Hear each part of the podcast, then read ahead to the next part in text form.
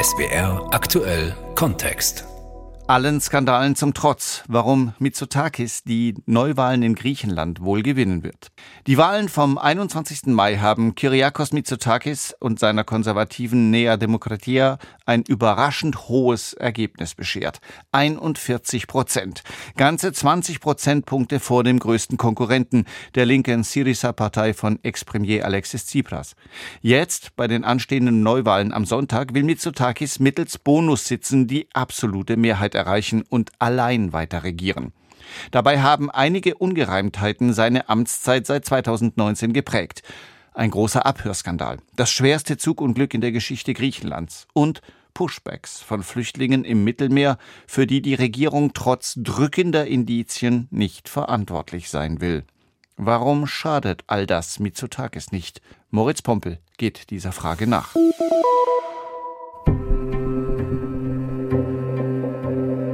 Der jüngste Skandal erreicht seinen Höhepunkt einen Tag, nachdem Kyriakos Mitsotakis 41 Prozent eingefahren hat. Mit seiner konservativen Nea Demokratia bei den Parlamentswahlen vor wenigen Wochen.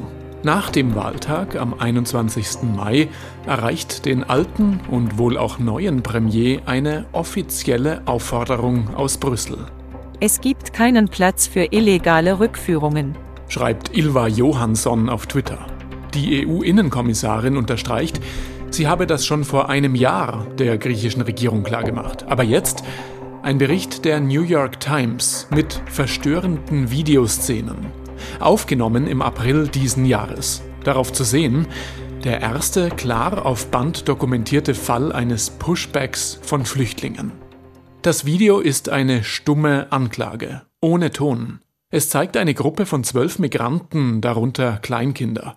Sie steigen hinten aus einem weißen Lieferwagen aus, ohne Nummernschilder, an der Küste der griechischen Insel Lesbos. Sie werden zu einem Schiff der griechischen Küstenwache hinausgefahren. Das bringt sie auf hohe See und setzt sie in einer Rettungsinsel aus. Später kommt die türkische Küstenwache, die die Migranten zurück in die Türkei bringt. Die griechische Regierung hat stets abgestritten, solche illegalen Rückführungen zu unterstützen. Kyriakos Mitsotakis reagiert auf das Video in einem Interview mit dem US-Sender CNN so. Uh, ich nehme den Vorfall sehr ernst und er wird, um Ihre Frage klar zu beantworten, von meiner Regierung bereits untersucht. Uh, uh, Die Pushbacks verstoßen klar gegen EU-Recht und internationales Recht. Griechenlands Regierung müsste Menschen, die bereits festen EU-Boden unter den Füßen haben, die Chance geben, Asyl zu beantragen.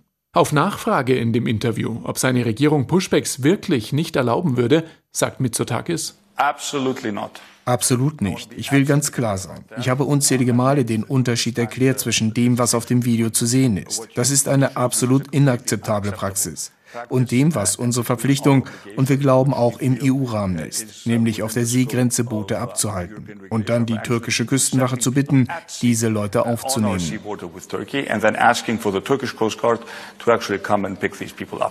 Der Norweger Tommy Olsen von der Nichtregierungsorganisation Aegean Boat Report sagt, als er das Video gesehen hat, musste er lachen. Rückführungen wie diese gäbe es nun seit etwa drei Jahren im großen Stil. Mehr als 20.000 Menschen sind schon ausgesetzt worden in über 1200 Rettungsinseln in der Ägäis. Und jetzt sagt er wieder die Unwahrheit im internationalen Fernsehen.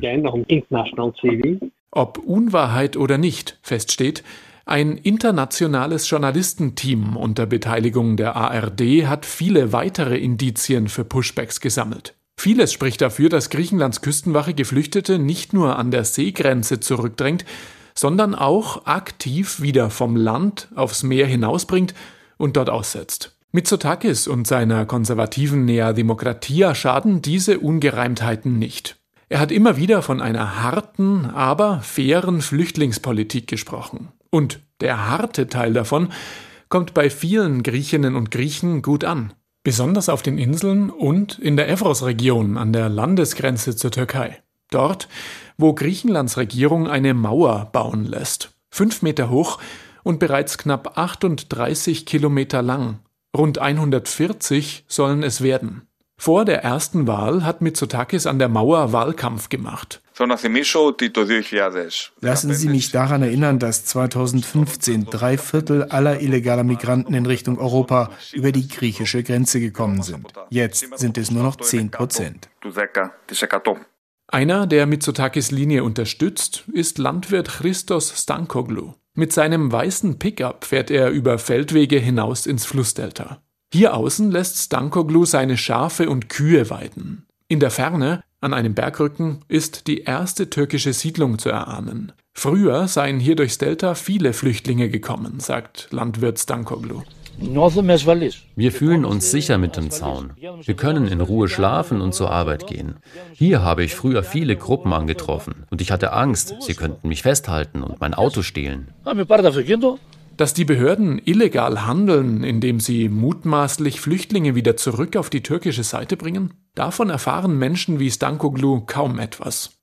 Die großen griechischen Zeitungen und TV-Sender haben über den aktuellen Fall in der New York Times, wenn überhaupt, dann nur in einer Randnotiz berichtet. Veröffentlichungen investigativer Journalistinnen und Journalisten gibt es, aber sie finden nicht den Weg in die großen Verlagshäuser. Zum Beispiel Berichte auf dem Blog Solomon, wonach Flüchtlinge von den griechischen Behörden systematisch um Wertgegenstände erleichtert werden, bevor man sie zurückschickt. Und weil es an Informationen fehlt, überwiegt bei vielen Griechinnen und Griechen das Gefühl, Mitsotakis und seine Nea Demokratia betreiben tatsächlich eine harte und faire Flüchtlingspolitik. Die Mauer mitten durchs Flussdelta notwendiges Übel. So sehen das die meisten Bewohner in der Grenzregion. Und auch fast alle Parteien, die jetzt wieder zur Neuwahl antreten. Selbst die linke Syriza sieht keine Alternative. Als Macher kann sich Mitsotakis feiern. Er verbucht die gesunkenen Flüchtlingszahlen erfolgreich für sich und gräbt rechten Parteien das Wasser ab.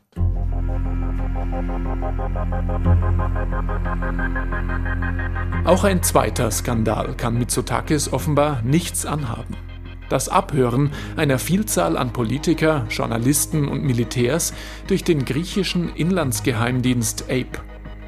Eine Veranstaltung in Athen vor wenigen Wochen. Hunderte Journalistinnen und Journalisten haben sich in einem Saal versammelt. Vorne auf dem Podium Artemis Seaford, eine junge Frau mit US-amerikanischer und griechischer Staatsbürgerschaft. Ehemalige Mitarbeiterin beim Facebook-Mutterkonzern Meta. Ich hätte nie erwartet, in diese Rolle zu geraten. Und hätte ich das vor einem Jahr gesagt, dann hätte man mich für verrückt erklärt. Ich bin eine einfache Bürgerin und ich weiß immer noch nicht, warum ich überwacht worden bin. Bei der Veranstaltung geht es um ein Jahr griechischer Abhörskandal. Seaford soll vom griechischen Inlandsgeheimdienst telefonisch überwacht worden sein. Und auf ihrem Handy sind Spuren einer Spionagesoftware namens Predator gefunden worden. Die Software ist von einer Firma mit Sitz in Athen entwickelt worden. Damit kann live ausgespäht werden, was jemand am Handy spricht oder schreibt. Das Pikante, der Inlandsgeheimdienst, der im Verdacht steht, die Software eingesetzt und Telefone überwacht zu haben, untersteht direkt dem Büro von Kyriakos Mitsotakis. Einer der betroffenen Politiker ist Nikos Androulakis, Chef der sozialdemokratischen PASOK-Partei. Er erhebt schwere Vorwürfe und befürchtet Zustände wie in Ungarn oder Polen. Die Regierung hat die Menschenrechte stark verletzt und die Rechtsstaatlichkeit in unserem Land belastet. Sie hat Griechenland international bloßgestellt. Ein Misstrauensvotum im Januar, das von der stärksten Oppositionskraft, der linken Syriza, eingefordert worden ist, übersteht Mitsotakis. Eine direkte Mitschuld hat er bisher stets bestritten. Die Opposition wirft ihm vor, zu lügen. Dass der bekannte griechische Finanzjournalist Thanassis Koukakis monatelang telefonisch überwacht worden ist, hat die Regierung mit nationaler Sicherheit begründet. Kurz vor den Wahlen im Mai, in einem TV-Duell, spricht Mitsotakis erstmals selbst von einem Skandal. Zumindest was den Abhörfall Androulakis angeht. Das hätte nicht passieren dürfen. Aber wenn wir die Rechtsstaatlichkeit im Land als Ganzes bewerten, dann hat Griechenland laut der Zeitschrift The Economist erhebliche Fortschritte gemacht, trotz des Abhörskandals. Zwei Drittel der Griechinnen und Griechen glauben laut der letzten Erhebung dazu, dass Mitsotakis von der Überwachung Androulakis gewusst habe. Und trotzdem hat es ihm bei der Wahl im Mai offenbar keine Wählerstimmen gekostet. Das Thema spielt für die allermeisten kaum eine Rolle. Zu abstrakt, zu weit weg von der eigenen Lebenswirklichkeit. Ich weiß darüber so gut wie nichts. Sicher, Mitsotakis sollte nicht so tun, als ob er von nichts gewusst hätte. Für mich sind bei der Wahl Themen wie Wirtschaft und Arbeit wichtig. Solche Sachen. Mit den Neuwahlen sinkt die Chance auf Aufklärung, denn nach den Wahlen im Mai mit einfachem Verhältniswahlrecht hätte Mitsotakis einen Koalitionspartner gebraucht, namentlich die sozialdemokratische PASOK rund um den abgehörten Nikos Androulakis. Jetzt dagegen bei den Neuwahlen gilt ein anderes Wahlrecht, mit dem Griechenland jahrzehntelang Erfahrungen gesammelt hat. Demnach stehen dem Gewinner bis zu 50 Bonussitze zu. Mitsotakis hat es selbst für den Fall einer zweiten Wahl wieder eingeführt. Nach den Wahlen am 25. Juni hat er also beste Chancen, alleine weiter regieren zu können. Für den Untersuchungsausschuss zum Abhörskandal könnte das bedeuten, es geht so weiter wie bisher. Immer wieder haben es Abgeordnete der Nea Demokratia im Ausschuss erfolgreich geschafft, Informationen zurückzuhalten. Und auch beim Thema Abhörskandal spielt die mangelnde Pressefreiheit wieder eine Rolle. Bei der Veranstaltung der Journalistinnen und Journalisten vor wenigen Wochen ist das einzige TV-Team vor Ort das der ARD. Das griechische Staatsfernsehen berichtet nicht über die große Diskussionsrunde. In den bekannten Tageszeitungen keine Berichte. Die Unabhängigkeit der reichweitenstarken Medien ist zweifelhaft in Griechenland. Sie sind vielfach in der Hand reicher Unternehmer.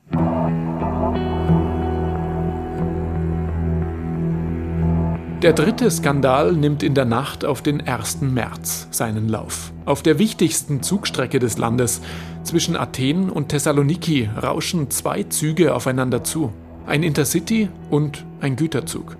Es war kein Unfall, steht auf einem Plakat in Larissa. An dem Bahnhof, in dessen Stellwerk in der Nacht auf den 1. März ein fataler Fehler zu der Frontalkollision geführt hat. Vor dem Bahnhof erinnern immer noch Kerzen und Blumen an die 57 Toten.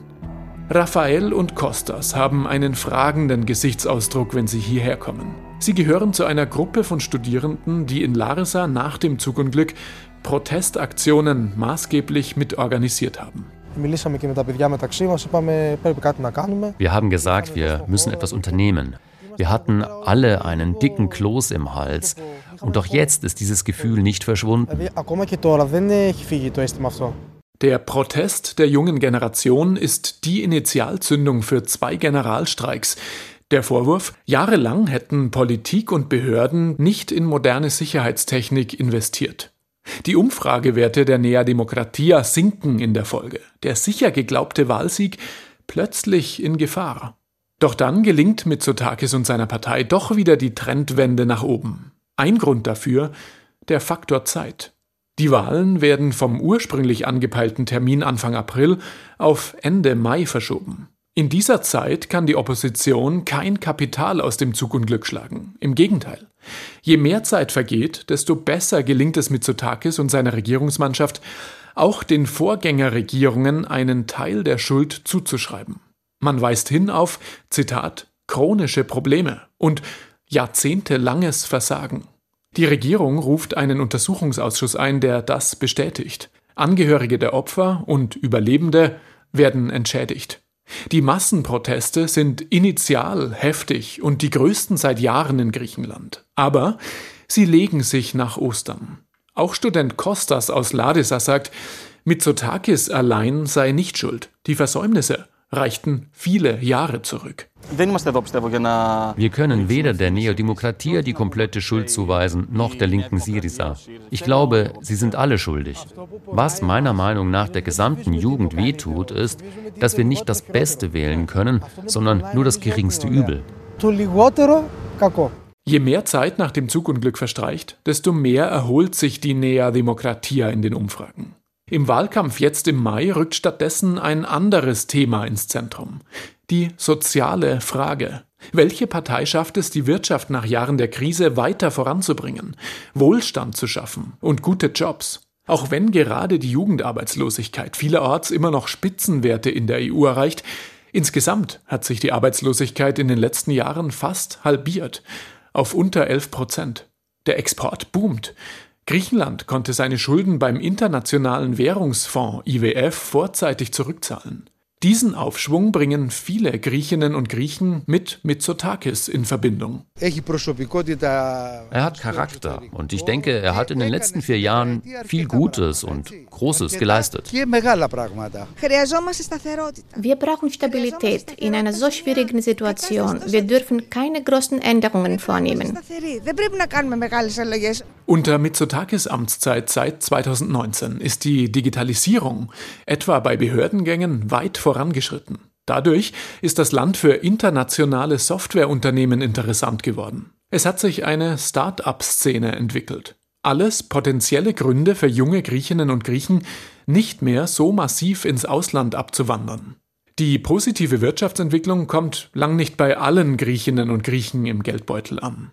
Einer, der mit richtig wenig Geld auskommen muss, ist Rentner Panayotis Kalinderis aus Athen. Ich bekomme 350 Euro Rente im Monat und zahle 250 Euro Miete. Bleiben also 100 Euro für Strom, Telefon und so weiter. Deshalb habe ich keine andere Wahl, als hierher zu kommen. Jetzt steht er, gut gekleidet, im Hemd und Lederschuhen, an einer Suppenküche im Stadtteil Keramikos und holt sich Nudeln und Tomatenpüree für die nächsten Tage ab. Sogar duschen kann er sich hier, wenn das Warmwasser daheim zu teuer wird. Im Winter musste er die Heizung auslassen. Dazu kommen Zwangsversteigerungen. Betroffen sind Menschen, die den Kredit für ihre Wohnung nicht mehr zurückzahlen können. Eleni Pieropoulou beobachtet, dass Zwangsversteigerungen immer häufiger werden. Letztes Jahr waren es rund 50.000. Dieses Jahr könnten es doppelt so viele werden. Eleni ist Mitglied einer Initiative, die Betroffenen helfen will. Viele, die zu uns kommen, sind Bürger, die die Hoffnung verloren haben, ihren Optimismus, die krank geworden sind. Kurzfristig, über die Zeit der Wahlen, haben Banken und Regierung einen Aufschub angekündigt. Möglichst keine Zwangsversteigerungen in dieser Zeit. Langfristig will die Nea Demokratia von Mitsotakis Personen, die ihren Kredit nicht mehr zurückzahlen können, besser helfen. Alexis Tsipras von der linken Syriza-Partei verspricht, er würde als neuer Regierungschef sofort verbieten, dass der Erstwohnsitz zwangsversteigert werden darf. Und die gemäßigte linke PASOK setzt auf mehr sozialen Wohnungsbau. Alles Versprechen, an die Eleni Pieropoulou von der Initiative nicht so recht glaubt. Vor den Wahlen sagen alle Parteien, dass sie die Menschen schützen wollen vor einer Zwangsversteigerung. Aber dann machen sie das nicht. Auch die Regierung von Tsipras hatte das schon mal versprochen. Für die linke Syriza ist das ein Grundproblem, das ihr jetzt bei den Wahlen im Mai zum Verhängnis geworden ist. Immer weniger Griechinnen und Griechen nehmen Alexis Tsipras seine sozialen Versprechungen ab.